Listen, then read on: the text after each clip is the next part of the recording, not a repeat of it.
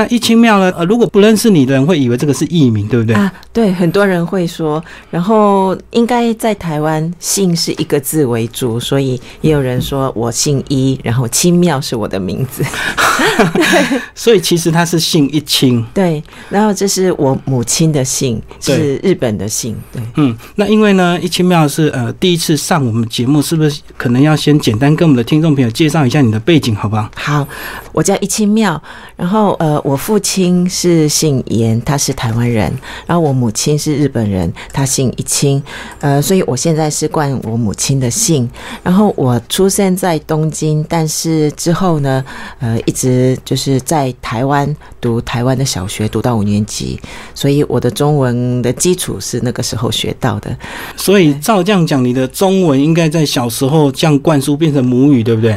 呃，那个时候应该对，是的。但是现在因为长期在日本之后，反而日语也就更流利了。对，所以呃，因为我们家四口在台湾或者在日本，就是讲的共同的语言是日语为主，所以从小的时候就是用呃中文跟日文这样子一起，就是一直讲的。如果我直接叫你妙，好像就怪怪的，对不对？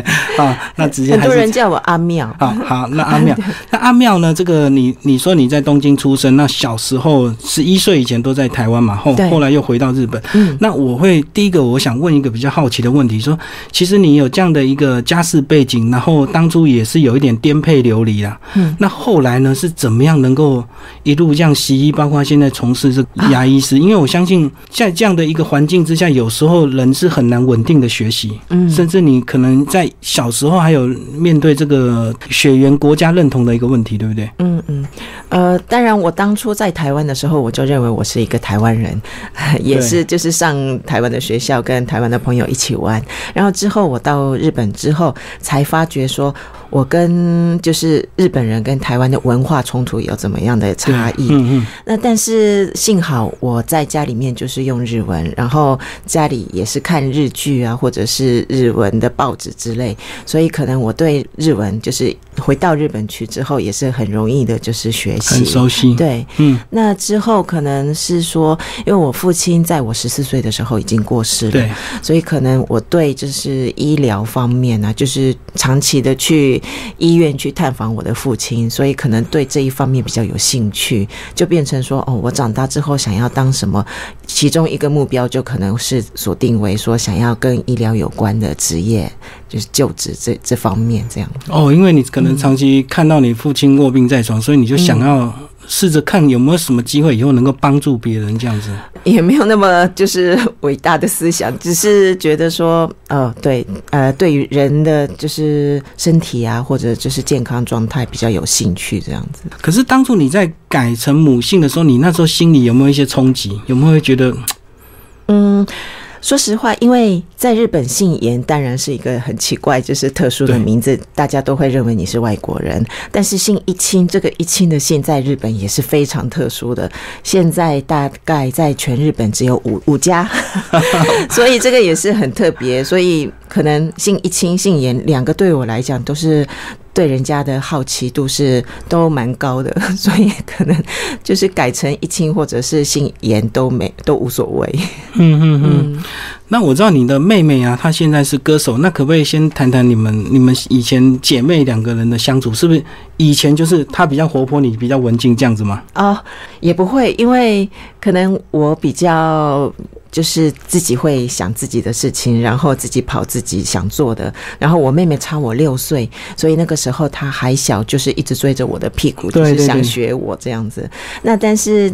真的，他就是大概从中学开始的时候，他唱歌的那个声音，我们全家也觉得说非常好听，就天分展现出来。对，但是也没有一个人可以想象到说他可以当职业的歌手。那因为他当歌手的时候呢，我母亲已经过世了，所以我们双亲都不在的。呃，情况之下，可能很多亲戚，包括我也觉得说，走这个歌手的路线可能不太稳定，然后一直就是劝他说要做一个比较就是有手上有技术的职业啊，或者是什么的。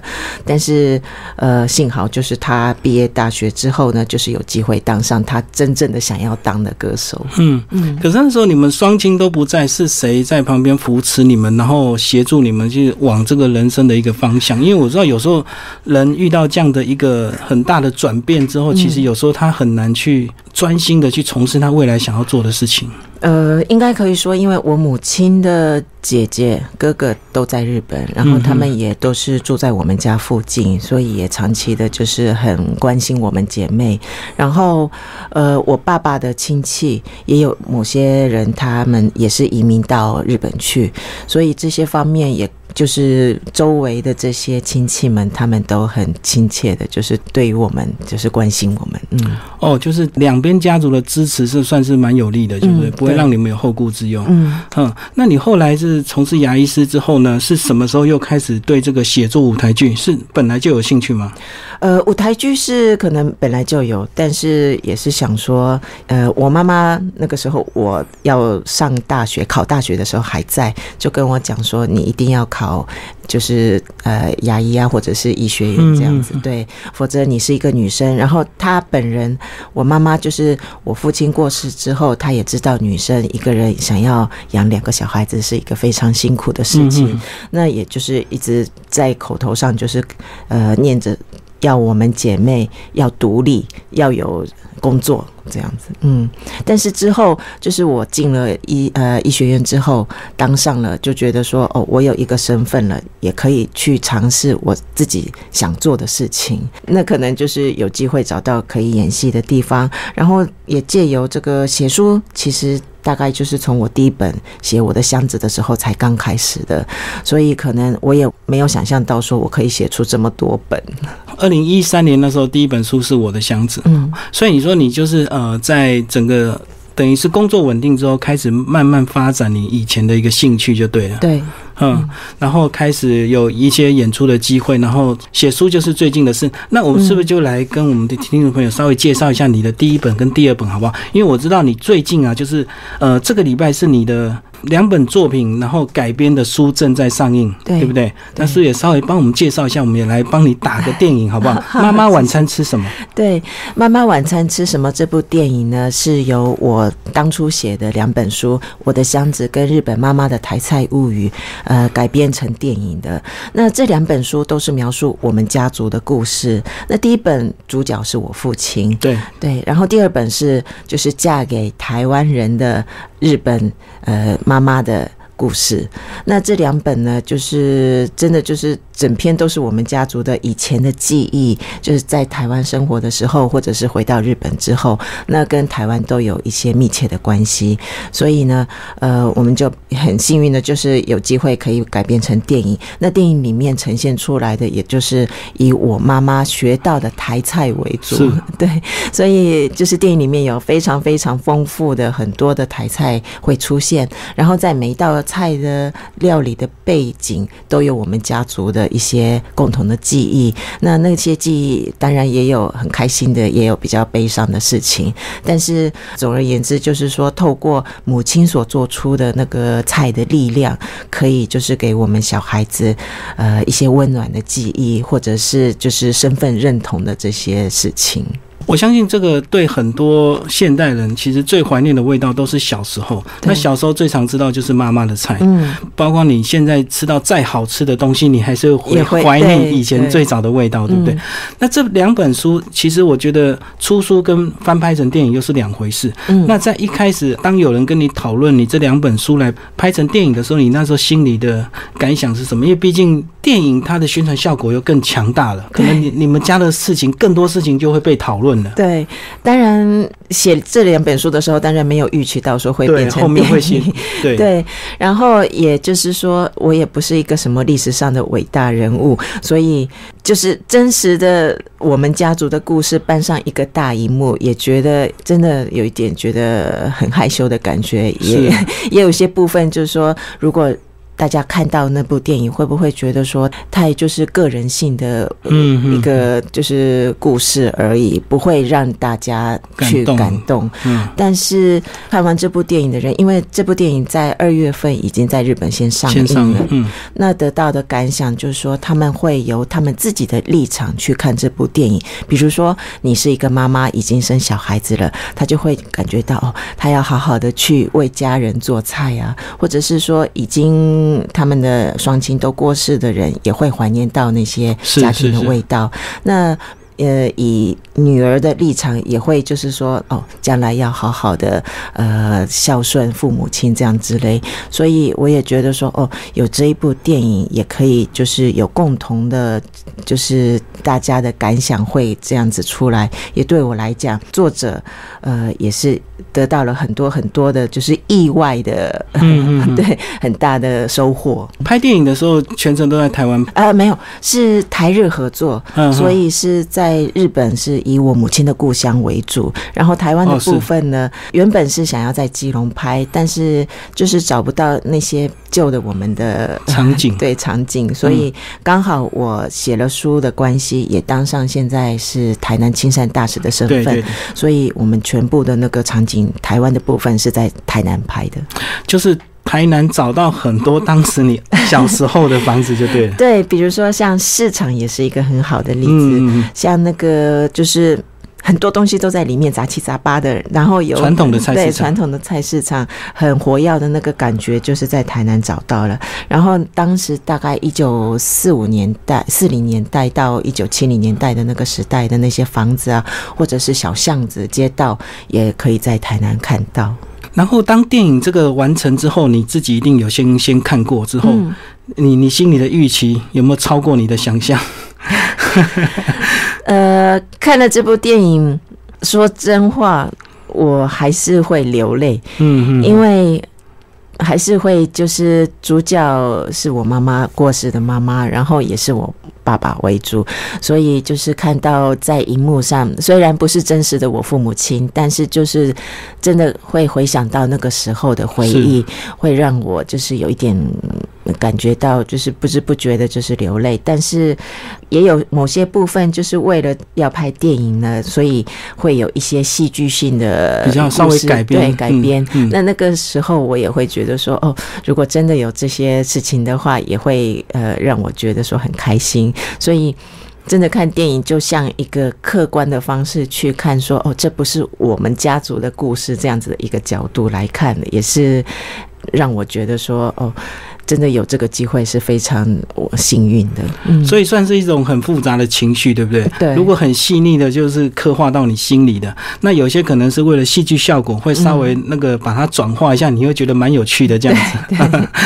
所以这样，你觉得这样子，因为父母你的这个家庭的这个背景啊，包括这个爸爸是台湾人，妈妈是日本人这样的一个背景，再加上他们早年都比较早走，嗯，这样子在你成长的过程，你觉得你现在回头来看，是不是你成长的一个？动力，因为有些人会觉得说父母亲不在很可惜，那有些人可能他就反而会转化成自己的力量。嗯，他在人生往前冲的时候，他会想到爸妈在背后看着，在天上看着。嗯，你自己觉得？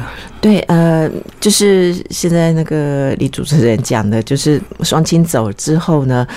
虽然呃，我那个时候是初中跟大学的时候，所以可能我自己也有我自己的想法了，所以也不会说一直就是说站不起来的样子。那之后。可能就是大概超过三十五岁之后，慢慢的接近我母亲过世的那个年龄，那我就会想到说，我认同到底是从哪里来的？嗯嗯，对。那那个时候，我真的想要询问我双呃我父母亲，但是他们不在了。但是反而这就变成是我的一个非常非常强力的动力，就是说想要把过去我之前没有想要挖掘的台湾的身份认同，想要再重新认识。那想要认识的话，就一定要从我父亲的故事开始。对，所以呃，刚开始的时候，我也觉得说我对基隆严家这块部分完全很陌生，对，很陌生。嗯，但是回到台湾，就说我爸爸姓严，那就是很多人就是说，哦，是不是基隆的严家？嗯，那这个事情就是真的，就是让我感觉到、感触到说，哦，基隆严家在台湾的历史上，真的之前有扮演过一个很重要的角色。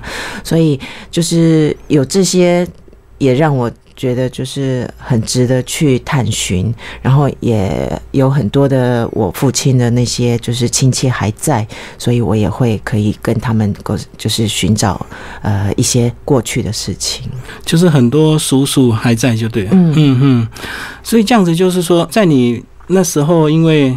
一开始可能你还没有太多的想法，就可能就是专注在自己的事业上，然后等你到接近这个三十五岁这个年纪，才开始想要来。多了解这一块，所以才会有你后续的这个这连续的这四本书，对不对？对对，嗯，没错。好，那聊到这边，我们先稍微休息一下。那在上一段访问呢，有稍微跟听众朋友稍微介绍一下他的一个背景哦。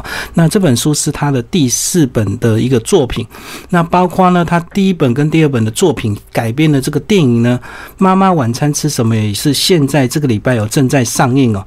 那听众朋友如果听完我们的节目有兴趣，也欢迎去找这本书以及去现场看这。部电影，那刚刚上一段已经聊蛮多电影的这个故事，包括你的妹妹一千秒也在里面唱主题曲，是吧？对。那要不要跟我们谈谈这个妹妹的歌声怎么样？你自己怎么看？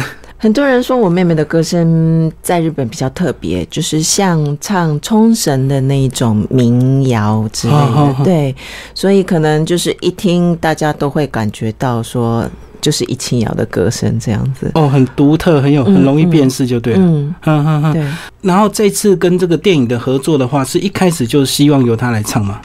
呃，我们就是跟导演讲的时候，毕竟是我们家族的故事，然后我妹妹是歌手，所以如果可以正好搭配上她的歌的话，就是完整，我们全家都到齐了。这样子，对，每个人全部都参与，包括你在里面也有演一个角色。对，是小小的客串，但是很特别的是，我在台南拍景，然后我的身份是一个从日本嫁到台湾的太太，但是讲。台语，所以 所以我在电影里面就是讲日文跟台语，所以你台语应该比较不溜吧？对，呃，我是会听一点，但是讲的是公博公博后 哦，所以你可能还要用这个五十音来标，对不对？呃，不是标，是用听的，然后就是直接印印印，人家讲一句你马上讲，对，这也是拍电影的好处，可以一个镜头一个镜头慢慢拍。嗯，好，那接下来我们就开始来聊你这本书好不好？这本书呢，其实去年就用日文版，所以当初你本来的用意是希望写给日本人看的，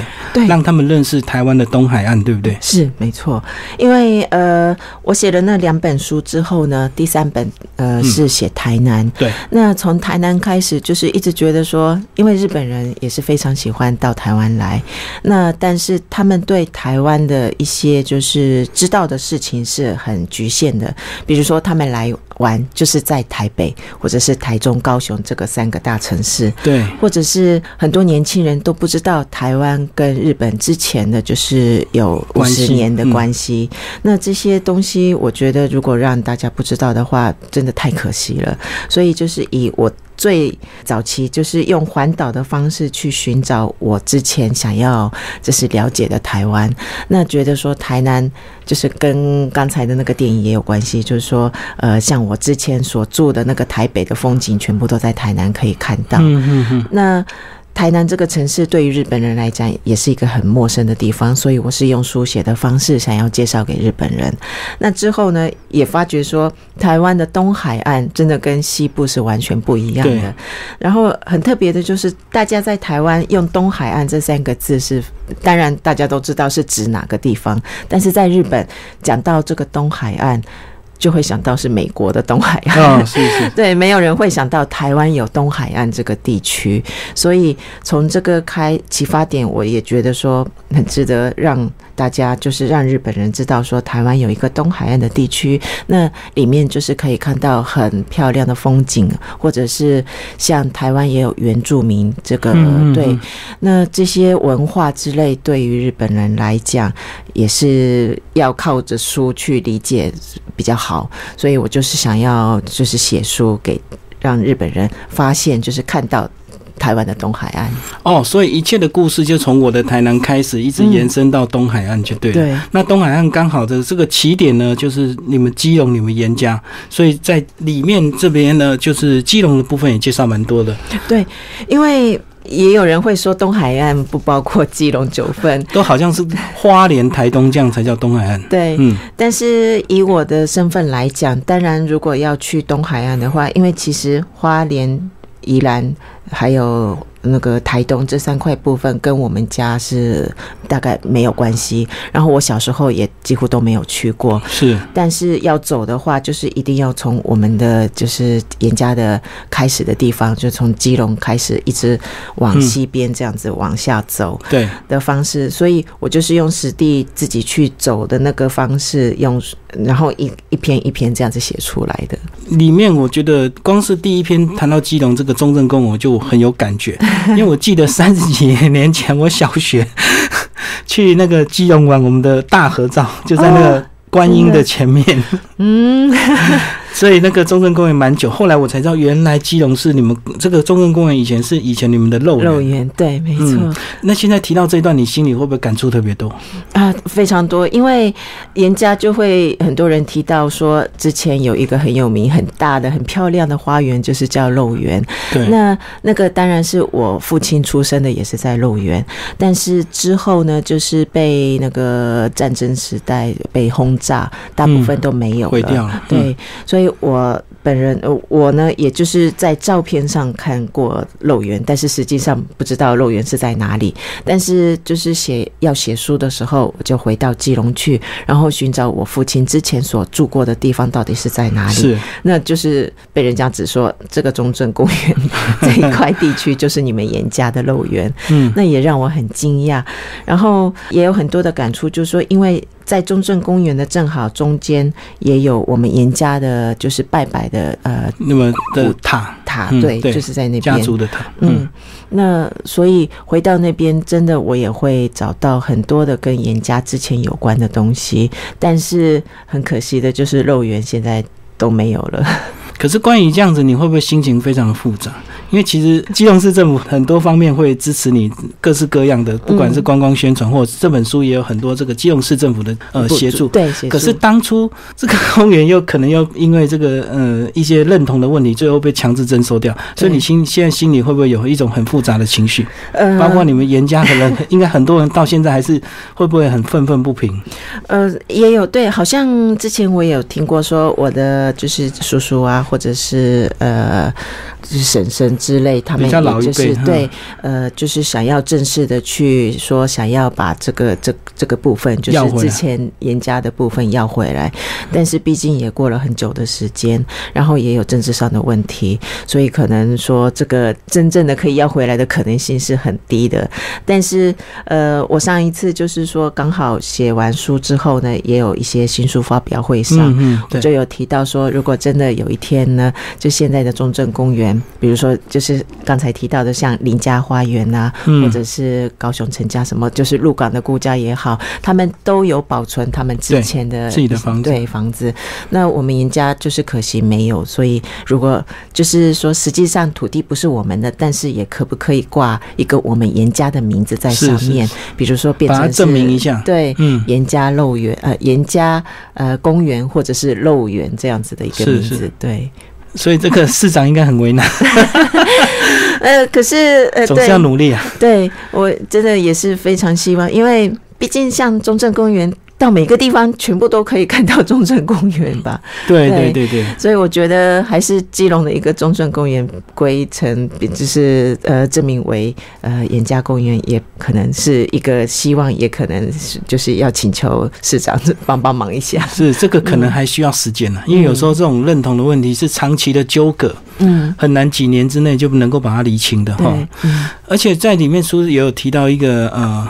你最后发现你们肉圆的样子，居然是透过一个建设公司 委托的一个企划案，看到那幅画，对不对？对。甚至你把那幅画收藏下来。是没错。嗯。对，那个也是真的是非常的巧妙的机缘，因为我原本也不知道说这个画家是跟基隆有关，然后他正好有有一个就是展览，那我去的时候就是看到那幅画，觉得很就是。之前有看到的那个样子，但是也不能马上认出来那个是严家的肉。可能有点熟悉，但是因为太久，可能小时候有看过一些照片，对不对？对。但是那个画是用彩绘的方式，所以也不是黑白的那种感觉。所以呃，之后才知道说那个就是呃，因为有一个建设公司想要在那个我们严家的旁边盖一个很大很大的就是豪宅，那那个就是称呼说好像是漏园这样子，嗯，所以那个那个建设公司就是委托那那个人就是要画之前的漏园是。当一个广告，那大家看了那个广告也可可以感觉到说哦那个地方是非常之前是一个好的地方，这个就是他们的行销手法，就是你住在这个房子，你就会像当初严家。这么这么发达一样的，变成五大家族。然后后来再从基隆一继续往下走，我们走到宜兰了。那宜兰呢，也有一段是跟你们家族有有关系的，这个苏澳，对不对？嗯。对，那个苏澳的部分呢？因为我父亲常常在台湾的时候，也是有一段时间会出差。那我记忆之中，就是说他会到呃苏澳或者是花莲这一带地区，所以呃我就问说，苏澳跟呃没有，就是宜兰跟我们严家是不是有什么关系？嗯，那之后才知道说，哦，苏澳的那个造船的地方，就是我们严家之前有一个造船厂。对，那可惜我。去的时候，他们也跟我解释说，那个是以前的公司，现在都已经没有了，就卖掉了，对不对？呃，好像是对，嗯嗯嗯。所以感触就是，也就是觉得跟发现漏园变成中正公园的时候一样，就是有一点空虚的感觉，就是说，呃，我毕竟就是花时间到那么远的地方，但是也没有找到那个我爸爸之前去过的一些就是工厂这样。所以这样的一个过程，你觉得？对你来讲是一种疗愈，还是有些人可能反而他会变成有些愤怒，因为他觉得哦，原来我们家以前怎么样怎么样怎么，现在都变别别人的，或者是都已经被破坏掉。那你对你自己来讲呢？愤怒这块部分可能不大，嗯，反而就是一种疗愈感，就是因为呃，我一直走的东西其实。几乎都没有，包括在日本的之前，我父亲所做、所住过的地方啊，或者是什么都没有，所以可能就是已经适应，说哦，可能几率不大，就是可以找到的，或者是发现的东西是不大，但是可以找到的话，就会让我很兴奋的，就是觉得说哦，还是可以感觉到我父亲当时在。某一个港看到的一些风景，可能也是我现在所看到的风景，这样子。嗯，所以也一方面就是走这些路，也可能就是寻找我父亲所走过的路，这样子。那一路会去感受他过去的那种痛苦吗？因为我也是没有经历过那个战争时代的人，所以证实的是不可能是。感触到我父亲所认同的那些，就是很苦闷的那些日日期，对。但是我本人就是比较喜欢，就是感受到那个感觉，所以。也会觉得说，哦，这个可能会引起到我下一步想要写作的一个是呃契机，这样子对。好，到了花莲台东，可能跟你们家族的一些历史可能就稍微比较没有影响，但是可能我觉得你在这趟旅程可能会得到更大的一个收获，就是认识很多新的人、新的朋友，对不对？对。包括如果大家知道你这样的一个背景，你是在帮忙台湾去做这样的一个宣传，其实大家都会对你非常热情的一个招待。嗯，那帮我们谈谈这个花莲台东比较感动的部分，好吗？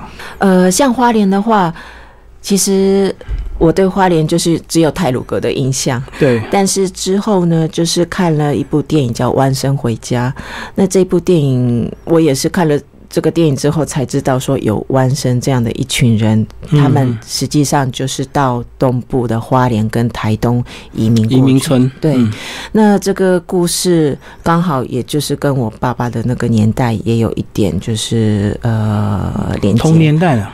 对，大概是或者是上一辈这样子。是是。所以就是看到那部电影之后，到花莲去看到那个移民村或者是神社啊这些之类，也会觉得说真的。日本人在台湾那个时期，他们也是很努力的去做他们自己的生活，或者是呃对台湾。也有听到很多的故事，就是当时跟呃当地的台湾人或者是原住民这样子一起共同的去开发去做一些事情。对，那这个也可以感觉到说，哦，真的，我们现在有这样子的一个台日的关系，也可能就是要说到那个时代的他们的关系才会建立出来的。所以这个大时代上，当然，嗯，两个国家都有一些无奈。可是其实，在很多小市民里，他们很多感情都是自己在流动的。的，很难去区分说你是台湾人，我是日本人，把它切割的很清楚，对不对？包括他们可能要一起工作，或者是可能就会有些可能就会通亲这样子。嗯嗯，所以这也是你这几年这样的一个感受，对不对？其实。不管是这个国家认同，或者是二战期间的一些伤害，其实到回头来，我们用这种平民的角度来看，很多事情会过去，可是留下来最后都是真正的感情。对，没错，真的。呃，我到每一个地方去接触的人，其实有些已经超过八十岁、九十岁的人，他们真的就是会讲一口流利的日文，然后也会回忆到当时跟日本人接触是怎么样子的。那个就是真正的当时的回忆，那也不可能从教科本或者是书写里面的东西感受到的。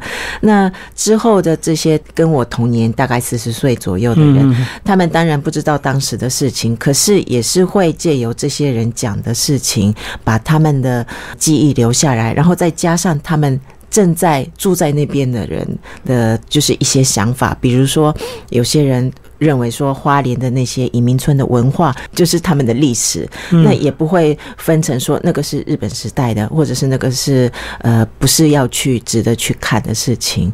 所以我觉得台湾人对于这个历史上当然有很多很多的冲突，但是对对对，呃，很多人就是说很很有宽大的心，就是他们会把全部都收容在自己的身上，然后把它融化成自己的一部分。对。因为毕竟过去就过去了哈，然后勇敢面对这段历史，然后变成自己的养分向前看，就好像，嗯，我们一清庙过去有这样的一个家庭背景，有这样台日混血的这样的一个关系，最后变成你的力量，反而你是你可以在两个国家之间做很多事情的。对，所以这个身份对我来讲，当初。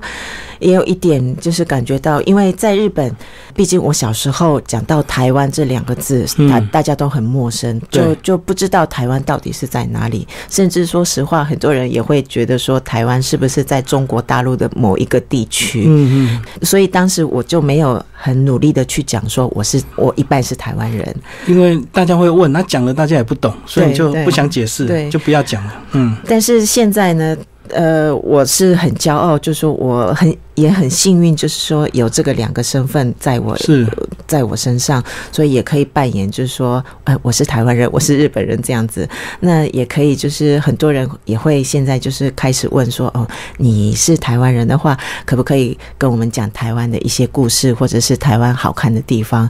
所以我也会就是很努力的想要去了解台湾这台湾这个部分。嗯嗯嗯，好，那最后时间关系，最后。帮我们谈谈你未来的计划，好吧？因为我想说，写了台南，写了东海岸，那表示下次一定还有 台湾的某个地方，你现在正在收集中，对不对？对，呃，因为写书，我觉得在我人生中应该一定要写跟有关台湾的，就是好像是我命运中的注呃 一个一个就是命运的安排。对，所以接下来我现在是想要写。呃，台湾环岛，就是因为环岛这两个字在日本也是不太熟悉的，但是现在变成说环岛这个对台湾人来讲就是一个呃身份认同的问题，或者是以环岛这个方式也可以让日本人更深度的去了解台湾，所以就是用慢慢的去。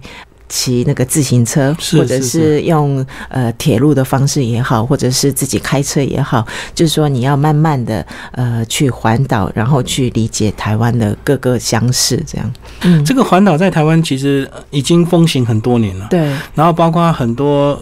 可能有些国小或者是国中，他们毕业典礼就是要求一定要环岛，环岛才能够拿到毕业证书这样子。嗯那包括台铁也有推行一些双铁啊，就是铁路再加铁马，嗯，这样子的一个环岛的一个活动。嗯，那所以未来你这本书应该就很精彩哦，就是你可能自己要真的坐火车、骑着单车自己来这样子台湾绕一圈哦。对，那个自行车的部分，我刚好是去年十一月自己有做过一次一趟的环岛，那这个经验。对我来讲也是非常值得去推荐，或者是我自己也收获到非常非常多的事情。那之后可能就是要慢慢的再去坐火车，然后再自己开车去环岛。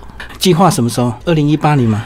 呃，没有，呃，很快，就是 在今年之内想要就是出就把它完成了。对对哦，确实啊，你这而且你出出书有个好处，这个中文版、日文版同时都可以出。嗯，两边的国家、两边的这个人民都很需要这样。样的一个资讯，然后增进彼此的理解。嗯，这也是上天给你 这样的身份的一个安排哈。嗯，好，谢谢我们的阿妙来到我们节目现场介绍他这本新书，谢谢。嗯，谢谢大家。